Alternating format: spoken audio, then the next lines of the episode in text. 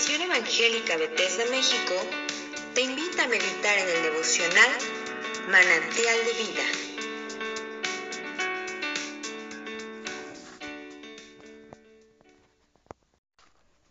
Soy el pastor Rafael Monroy y en esta oportunidad te invito a que me acompañes y que juntos meditemos en la palabra del Señor. Hoy corresponde el capítulo 2 del libro del profeta Nahum. Dice así la palabra del Señor. Subió destructor contra ti, guarda la fortaleza, vigila el camino, ciñete los lomos, refuerza mucho tu poder, porque Jehová restaurará la gloria de Jacob como la gloria de Israel, porque saqueadores lo saquearon y estropearon sus mugrones.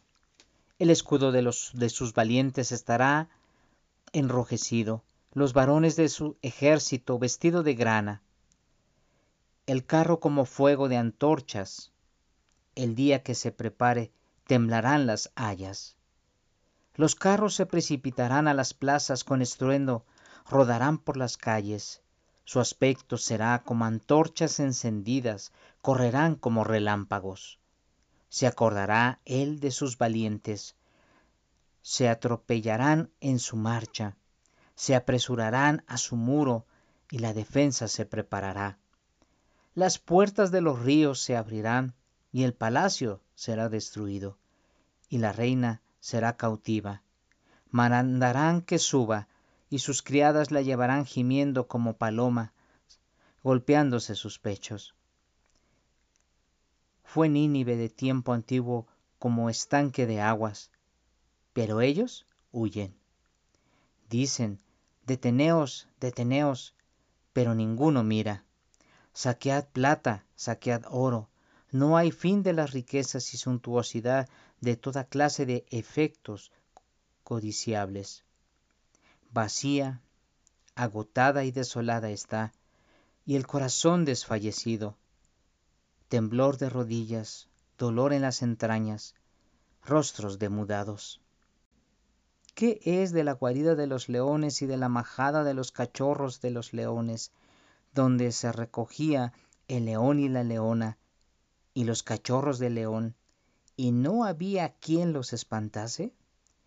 El león arrebataba en abundancia para sus cachorros, y ahogaba para sus leonas, y llenaba de presa sus cavernas, y de robo sus guaridas. Heme aquí contra ti, dice Jehová de los ejércitos.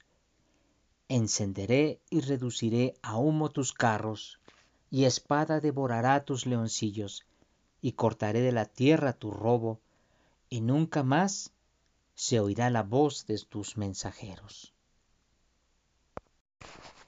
Recordemos que en este capítulo, o en este libro del profeta Naún más bien, el Señor está advirtiendo ahora de lo que va a hacer en contra de Nínive.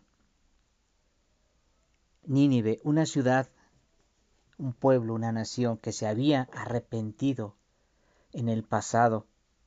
Cuando Dios envió al profeta Jonás en esa ocasión con una llamada de advertencia para el arrepentimiento, porque iba a venir un juicio de parte de Dios para destrucción de todos ellos. Entonces el rey y la nación entera doblegó su corazón al Señor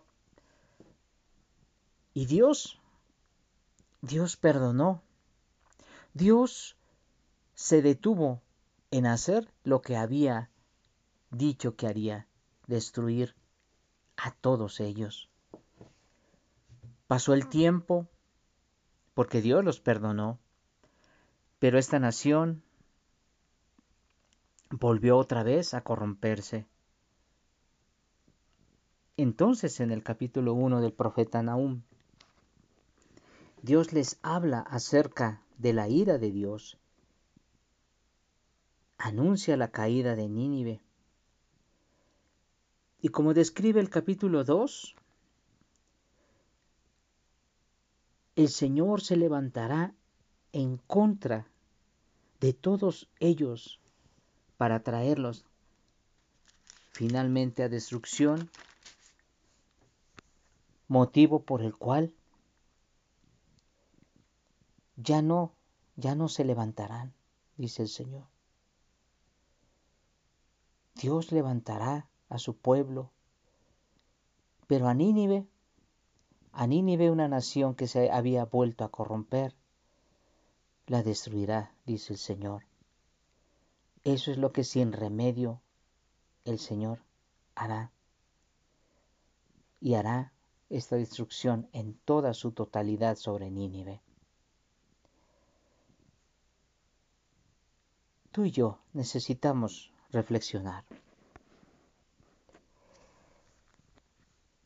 Creo que en la etapa de nuestras vidas muchos de nosotros hemos hemos buscado a Dios porque en el momento de la angustia y la necesidad él nos ha hablado y Él se presenta para levantarnos, para consolarnos, para traer perdón, para traer paz en el corazón. Y tú y yo lo que hacemos es responder al Señor, porque nuestra angustia y nuestra necesidad aceptamos, aceptamos que el Señor nos restaure y nos levante pero muchas veces ya restaurados, muchas veces ya en paz. Como se dice coloquialmente, muchas veces después de que ya pasó la tormenta, nuestro corazón se enfría y se aleja del Señor. Y es ahí cuando nuestro Señor, como un Padre amoroso, vuelve nuevamente a hablarnos, pero ya de una manera más, más fuerte el Señor empieza a jalarnos las orejas, a tratar con nosotros. Pero Él no quiere destruirnos, Él nos ama. Y por ese grande amor que nos tiene, Él en su paciencia nos anima y nos exhorta para que podamos volver al camino nuevamente de la fe. Depende de nosotros volver a Él. Depende de nosotros dejar nuestra vida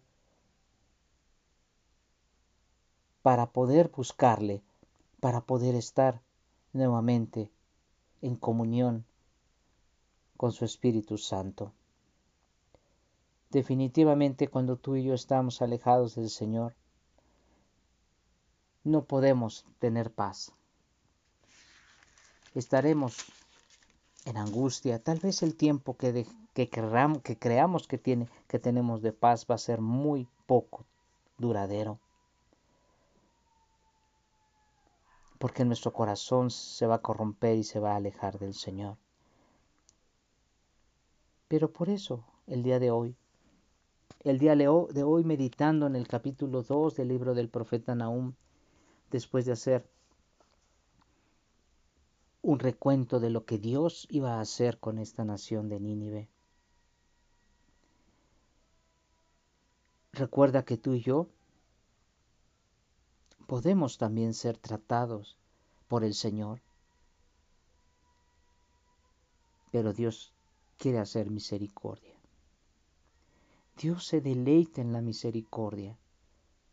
Por eso Él no quiere que le temamos como un Dios vengativo como un Dios fuerte y celoso, sino Él quiere que le temamos de una manera reverente, de una manera que es producida solamente por el amor, por la entrega del corazón.